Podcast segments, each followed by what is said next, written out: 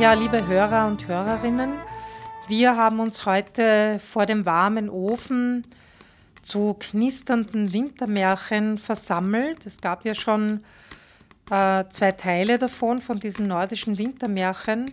Und wir haben gemeinsam, also Peter Supp und ich, haben gemeinsam vier Märchen aus verschiedenen Ländern herausgesucht, wo es wieder um die große Kälte, um den Wintervorrat, um verschiedene Gestalten, die im Winter im Eis, in der Kälte auftauchen, geht. Und ähm, früher war es ja so, also der Winter war mit seiner großen Kälte ein sehr gefährlicher Ort. Und für viele Menschen in anderen Teilen der Erde ist er das auch heute noch. Und diese Märchen erzählen in vielen Variationen, wie man den Winter auch überstehen konnte, wenn der Wind über die Erde bläst und alles zu Eis gefrieren lässt. Also natürlich nur mit warmen Kleidern, Handschuhen, Mützen, Fellstiefeln und in einem warmen Haus. Und eine dieser Geschichten stammt aus Japan und da äh, gibt es ähm, die Figur einer Schneefrau und äh, sie wird auch das Schneegespenst genannt und nur in einem Schneesturm kann man ihr begegnen. Und in einer dieser Geschichten wird von einem Mann berichtet, der eben eine Begegnung mit dieser Schneefrau hat und wir werden gleich erfahren, was dann passiert. Die Schneefrau. Es waren einmal zwei Holzhauer. Der eine hieß Nishikase, dieser war ein älterer Mann, während der andere Teramichi hieß und noch ein Jüngling war. Beide wohnten im gleichen Dorfe und gingen an jedem Tag zusammen in den Wald, um Holz zu schlagen. Um in den Wald zu gelangen, mussten sie einen großen Fluss passieren, über den eine Fähre eingerichtet war. Als sie eines Tages spät mit ihrer Arbeit fertig waren, wurden sie von einem furchtbaren Schneesturm überrascht, sie eilten zur Fähre, mussten aber zu ihrem großen Schrecken sehen, dass der Fährmann soeben übergesetzt war und sich auf der anderen Seite des reißenden Flusses befand, von dem er, des rasenden Sturms wegen, vorläufig nicht zurückkommen konnte. Da die beiden im Freien das Ende des Sturmes nicht abwarten konnten, beschlossen sie in das nahebei befindliche Haus des Fährmanns zu gehen und dort dessen Rückkehr abzuwarten. Gesagt, getan. Im Haus angekommen, warfen sie sich zur Erde, nachdem sie die Tür und Fenster wohl verwahrt hatten, und lauschten dem Tosen des Sturmes. Der Ältere, ermüdet von des Tages Last und Arbeit, war bald in Schlaf verfallen. Aber der Jüngere konnte kein Auge schließen, denn das Heulen, Brausen, Rauschen und Krachen war unheimlich, und das Häuschen erzitterte in allen Fugen.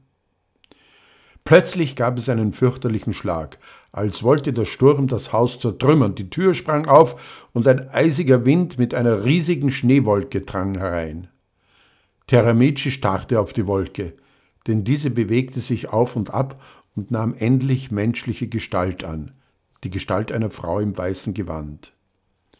Sie beugte sich zu Nishikase, der schlief, und aus ihrem Mund entströmte ein weißer Nebel, der sich auf dem Gesicht des Mannes ausbreitete. Dann richtete sie sich auf und kam zu Teramici. Dicht vor ihm neigte sie sich seinem Gesicht zu und sah ihn ein Weilchen ruhig an.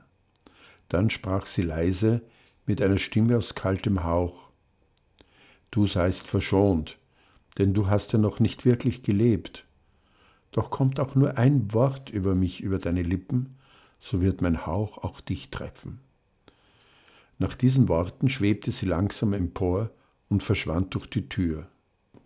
Der junge Mann eilte zur Tür und verschloss sie fest. Dann wandte er sich zu seinen Kameraden, doch der war steif und starr, auf dem Gesicht ein glückliches Lächeln. Endlich ließ der Sturm nach und der Morgen brach an. Nishikase wurde begraben. Der junge Mann aber ging wieder seinem Beruf nach und wanderte tagtäglich in den Wald. Kein Wort über die Schneefrau kam ihm über die Lippen. So gingen zwei Jahre dahin.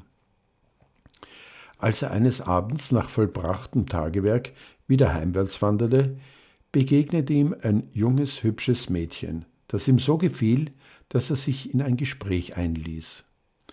Das Mädchen erzählte ihm, dass es weise sei und zu entfernt wohnenden Verwandten wandern wolle, wo es hoffe, aufgenommen zu werden. Als das Paar nahe dem Dorfe war, in dem Teramici wohnte, sprach dieser zu dem Mädchen Es ist jetzt Abend und kalt und die Wege sind unsicher. Komm mit in meine armselige Hütte und nimm teil an dem bescheidenen Mahle, das meine Mutter bereitet hat. Ruhe dich dann aus, und so du willst, kannst du morgen früh deine Wanderung fortsetzen. Das Mädchen, das sich Yuki nannte, nahm dieses Anbieten an und begleitete den jungen Mann in sein Haus, wo die Mutter ihm eine freundliche Aufnahme bereitete. Als er sich ausgeruht hatte und am anderen Morgen sich wieder auf den Weg machen wollte, bat die Mutter, es möge doch noch einige Tage bleiben, und wenn es niemand in der Welt habe, der es erwartet, so möge es bleiben, solange es wolle, und ihr etwas zur Hand gehen, dass sie selbst schon alt sei und sich schon längst eine Stütze im Haus gewünscht habe. Da auch der der zu dem Mädchen in heißer Liebe erbrannt war, sich den Bitten seiner Mutter anschloss, schlug es ein und blieb im Hause. Wie es nun so geht, wenn ein Mann einem Mädchen mit reiner Liebe zugetan, dass das Mädchen schließlich auch Liebe empfindet, so war es auch hier und dauerte nicht lange Zeit, so hatten sich die beiden ihre Liebe erklärt und Teramichi und Yuki wurden ein Paar. Yuki war stets eine brave Frau und verehrte ihre Schwiegermutter in kindlicher Liebe, bis diese starb. Dann widmete sie sich ihren Mann und ihren Kindern, von denen sie im Laufe der Jahre zehn bekam. Die Kinder gediehen und wuchsen heran, keine Krankheit, kein Unglück störte den Frieden und das Glück dieser Ehe, die jedermann als die beste im ganzen Land pries. Als ganz besonderes Wunder aber wurde erwähnt, dass Yuki immer jung aussah, immer blühend, immer in voller Kraft war und man keinerlei Spuren des Alterns bei ihr wahrnehmen konnte. So vergingen die Jahre, als eines Abends im Winter, als das Paar im traulichen Zwiegespräch beisammensaß, wieder einmal ein furchtbarer Schneesturm losbrach. Der Mann erschauderte, indem er seine Erlebnis in der Hütte des Fährmanns gedachte, und sinnend betrachtete er seine Frau, die ihm schöner als je erschien. Und plötzlich glaubte er, in ihrem Gesicht eine Ähnlichkeit mit der Schneefrau zu entdecken, die ihm damals vor vielen Jahren am Leben ließ. Diese Ähnlichkeit trat immer deutlicher hervor, so dass er den Ausruf nicht zurückhalten konnte Nein, du bist schöner. Yuki wurde aufmerksam und fragte, was diese Worte bedeuten sollten. Ohne zu zögern, halb im Traum, erzählte er ihr nun sein Erlebnis mit der Schneefrau und schloss seine Erzählung mit den Worten Sie war schön, aber geisterhaft schön, du aber bist schöner, du bist menschlich.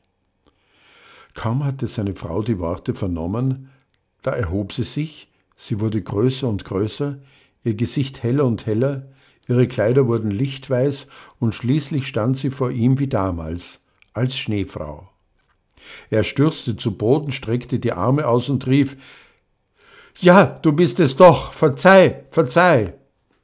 Sie aber schüttelte das Haupt und herrschte ihn an Ja, ich bin es. Konntest du deine Worte nicht zurückhalten, nachdem du so lange geschwiegen hast? Du hast nicht nur dein, sondern auch mein Glück zerstört. Als ich dich damals in jener Hütte als hübscher Jüngling vor mir sah, da tatest du mir leid, und ich fühlte den Wunsch, auch einmal Menschenglück zu genießen und Leben zu geben, anstatt es stets nur zu nehmen. Ich nahm menschliche Gestalt an und genoss an deiner Seite Jahre ungetrübten Glücks.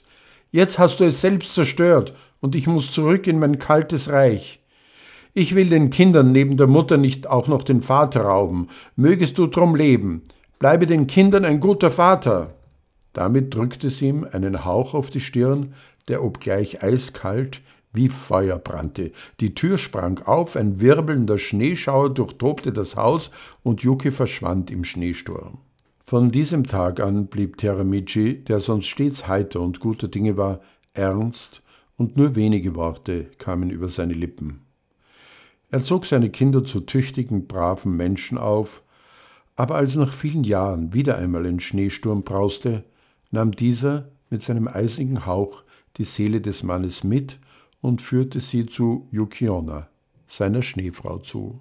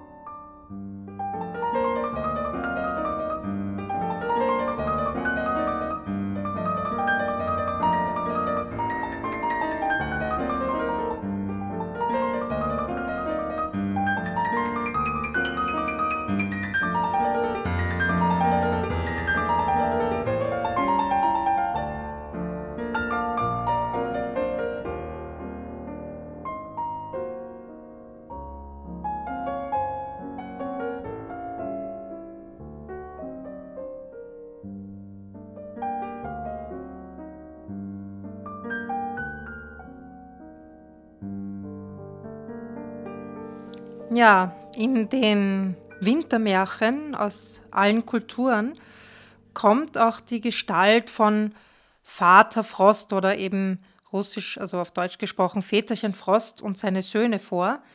Und diese äh, waren ja eigentlich mächtige Naturgewalten und die nehmen aber in den Märchen Gestalt an. Also sie erhalten Gesichter, Stimme und Namen, wie zum Beispiel der Herr der Winde oder der Schneeriese oder eben Vater Frost. Und in vielen Geschichten wird von Kampf gegen die Kälte, den Eiswind und die mächtigen Schneemassen, die den Menschen ja im Norden sehr zusetzten, erzählt. Und dieser Meister der Kälte, der Eiswind und der Frost, das sind grimmige Gegner der Menschen gewesen oder immer noch. Der Wind braust um eine dürftige Hütte, droht den Menschen mit schneidender Stimme, während die sich um das Feuer versammeln. Das Wort Frost selber, das leitet sich vom germanischen Frieren ab und an den sogenannten Eistagen steigt die Temperatur nie über 0 Grad. Der Frost ist wie im Gedicht auch ein harter Mann. Das Wasser ist also steinhart gefroren und die Bäume sind mit einer weißen Schicht Raureif überzogen. Der Eiswind wiederum lässt Haare und Bart zu weißen Zotteln wachsen. Und in der Nacht erholt sich der Frost so manches Opfer. Der Winterherrscher ist also in den Märchen personifiziert und er entscheidet oft sehr über Leben und Tod. Also es wird ihm sehr viel Macht zugesprochen. Aber der Frost ist nicht nur böse. In einem Märchen aus der Ukraine vom Frost macht sich ein Bauer auf, um sich am Frost zu rächen. Aber das geht eigentlich gar nicht so schlecht aus.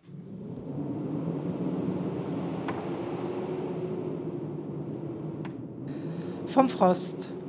Es war einmal ein armer Bauer, der hatte viele Kinder. Einmal hatte er viel Hirse gesät, aber ehe er sie ernten konnte, kam im Herbst der Frost und vernichtete die ganze Hirse. Der Bauer stand mit leeren Händen da. Wortlos rüstete er zum Aufbruch. Da fragte ihn seine Frau Wohin willst du denn, lieber Mann? Ich gehe den Frost suchen, antwortete er. Was willst du bei ihm? fragte die Frau. Er hat mir die ganze Hirse verdorben, sagte der Bauer. Was kannst du schon mit ihm machen? Ich würde ihn am liebsten umbringen, sagte der Mann. Er brach auf und traf den Frost. Der sprach Hör, Bauer, mir, dem Frost, kannst du nichts anhaben. Nimm lieber diesen Sack, dann hast du dein Leben lang Brot und Salz. Was soll ich mit dem Sack machen? fragte der Bauer den Frost. Wenn du nach Hause kommst, stell ihn auf den Tisch und hole aus ihm heraus, wonach es dich gelüstet. Der Bauer freute sich, dass er jetzt einen solchen Sack besaß. Sein Bruder aber war sehr reich und hatte keine Kinder.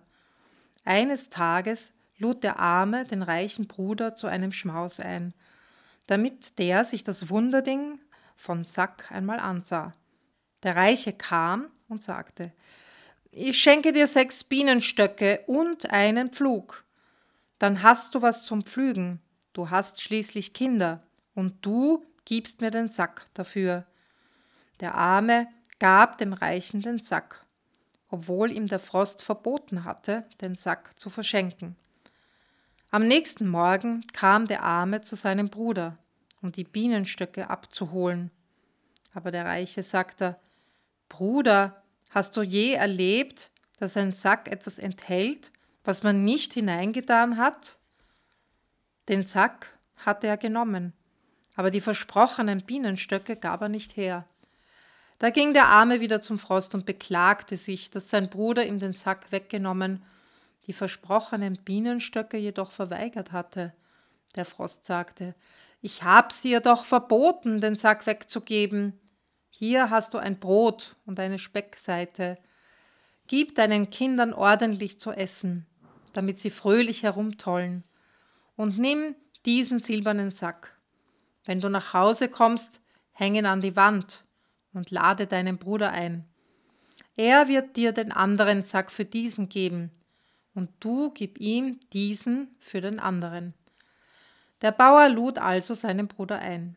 Und als der sah, dass der silberne Sack schöner war als der erste, war er mit dem Tausch einverstanden.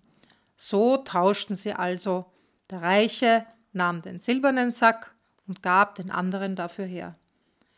Der Reiche kam mit dem silbernen Sack nach Hause und erzählte seiner Frau, er hätte sich bei seinem Bruder einen noch schöneren Sack besorgt, einen silbernen. Sie solle sogleich den Tennenwart, den Schöffen, den Amtmann und den Popen zu einem Schmaus einladen. Ein festliches Mahl wolle er ihnen vorsetzen. Die Gäste fanden sich zum Festessen ein. Aber im Haus war es bitterkalt. Nun ließ der Reiche die Gäste am Tisch Platz nehmen und stellte den Sack auf die Tafel. Die Gäste machten große Augen, und er sagte Sack, öffne dich. Da öffnete sich der Sack. Sieben Teufel sprangen heraus und gingen auf die Gäste los. Er hätte rufen sollen Sack, schließe dich. Er aber schrie andauernd Sack unter den Tisch. Die Gäste sprangen zum Fenster hinaus und flohen so schnell sie konnten nach Hause. Der arme Bauer aber hatte seinen ersten Sack wieder, holte alles daraus hervor, was er brauchte, und musste nie wieder Not leiden. Ein Märchen aus der Ukraine.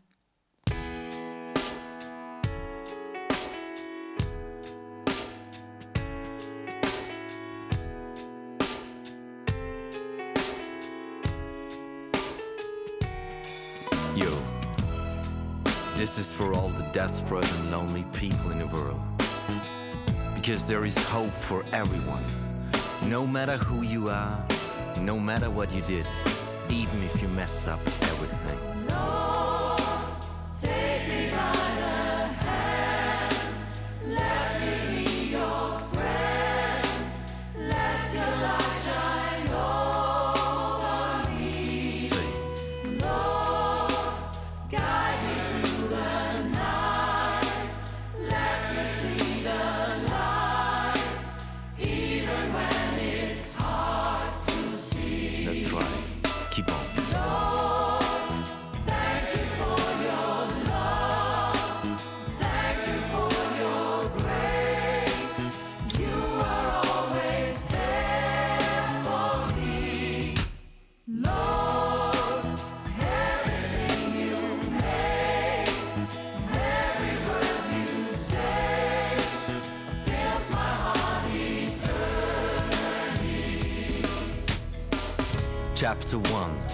All desperate.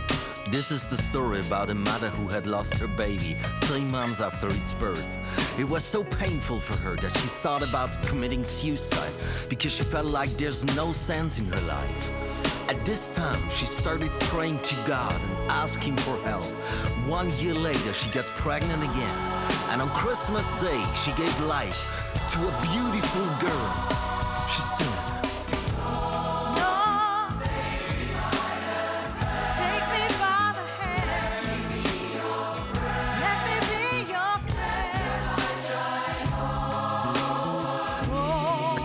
Ja, in vielen dieser Wintermärchen geht es auch um die Jahreszeiten, um Zeiten der Kälte, der Dunkelheit und Zeiten voller Wärme und Licht, weil sich das Jahr ja durch äh, verschiedene astronomische und klimatische Eigenschaften auszeichnet und nahe am Polarkreis die Sonne im Winter ja kaum über den Horizont steigt, sodass auch die Tage dunkel sind, ähnlich wie die Nacht. Wandert die Sonne dann weiter, erscheint der Tag etwa so blass wie in der Dämmerung. Und am Nordpol dauert die Polarnacht fast ein halbes Jahr. Und in dieser Zeit der Dunkelheit warten die Menschen natürlich sehr auf das Licht. Und in ihren Märchen, zum Beispiel von den Inuit in Grönland, erzählen sie dann von den Helden, die ausgezogen sind, die Sonne zu suchen und sie wieder zurückzubringen. Die Befreiung der Sonne. Als der Winter kam, verschluckte der Rabe Welwim Tüllen die Sonne und legte sich hin. Da brach große Kälte und Dunkelheit über die Menschen, und die Schneestürme zogen weiß, wild und frostig über das Land. Die Kälte und die Stürme aber hörten nicht auf, weil der Rabe die Sonne verschluckt hatte. Eines Tages sprach Emmemkut zu seiner Tochter Glückenwütt. Geh zum Raben und sag ihm, er soll die Sonne freilassen. Glückenwütt setzte sich auf den Schlitten und fuhr zur Hütte des Raben. Die Frau Welwim Tüllens sah sie kommen und sie sagte zum Raben: Steh auf, da kommt jemand zu dir. Doch der Rabe sagte nur: Hm, hm, hm. Unverrichteter Dinge zog Glückenwütt nach Hause. Der Himmel blieb dunkel. Es stürmte immer mehr. Als sie nach Hause kam, fragte Emmemkut: Wo ist der Rabe? Hat er die Sonne freigelassen? Nein, sprach Glückenwütt. Er wollte nicht mitkommen. Hm, hm, hm, hat er nur gesagt. Da rief der Alte nach seiner zweiten Tochter, Injanawütt. Kämme dich und geh zum Raben. Sag ihm, er soll die Sonne freilassen. Die schöne Injanawütt kämmte sich, zog ihre schönsten Kleider an, setzte sich auf den Schlitten und kam zum Raben Welmimtüllen. Die Frau sah sie kommen. Sie rief den Raben. Rabe, steh auf, man will dich holen. Hm, hm, hm, murmelte der Rabe nur. Doch die Frau führte das Mädchen hinein. Und als der Rabe die schöne Indianerwütz sah, lachte er vor Freude. Ah, ha, ha, ha! Und beim Lachen schlüpfte die Sonne dem Raben aus dem Mund, und sie stieg hinaus an den Himmel. Der Himmel wurde klar, der Schneesturm hörte auf, und der Winter hatte ein Ende. Ein Märchen der Korjacken. Listen to the angels, rejoicing ever so sweetly, and receiving heaven's glory. The night, the night that Christ was born. Come on. Listen. Rejoicing ever so sweetly, receiving.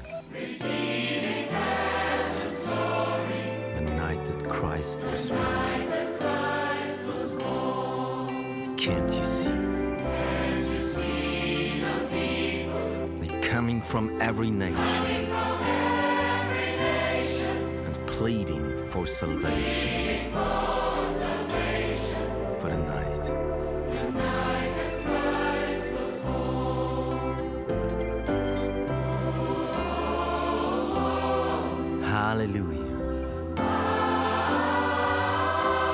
the newborn King, Jesus Christ. Thank you, Jesus.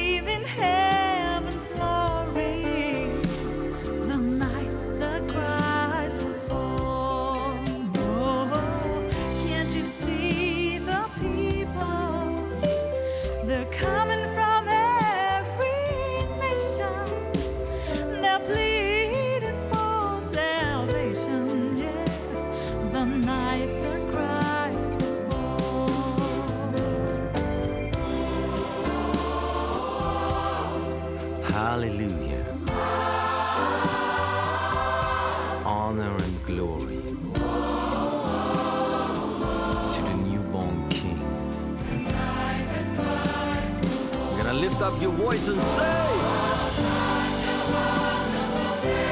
To be born in a manger.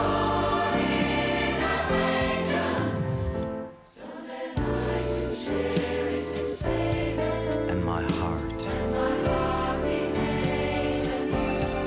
Just listen. Shouting through the darkness and crying, Holy.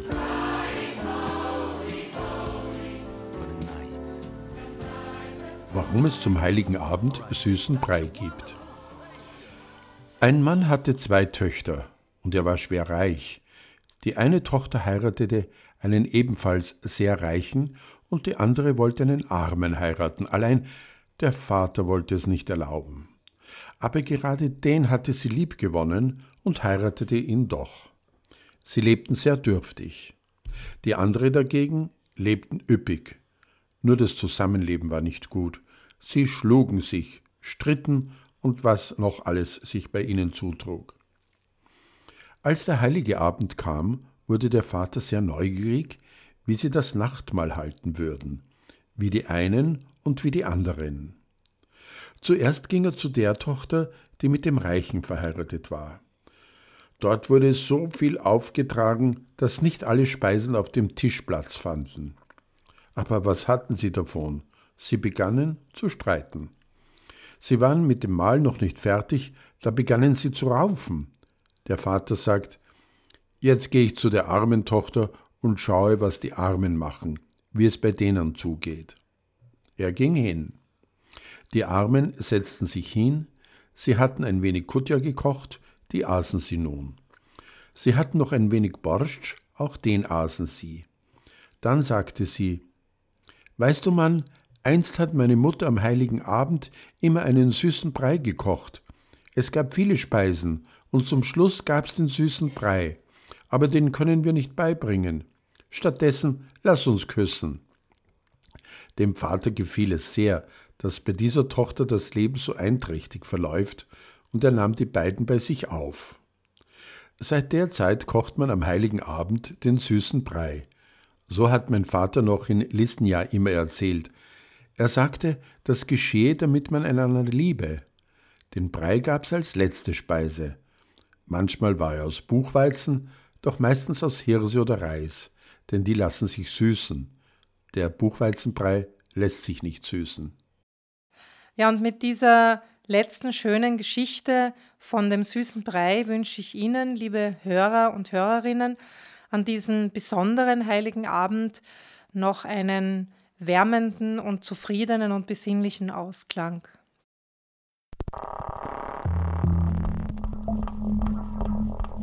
Orange 94.0, das Freiradio in Wien.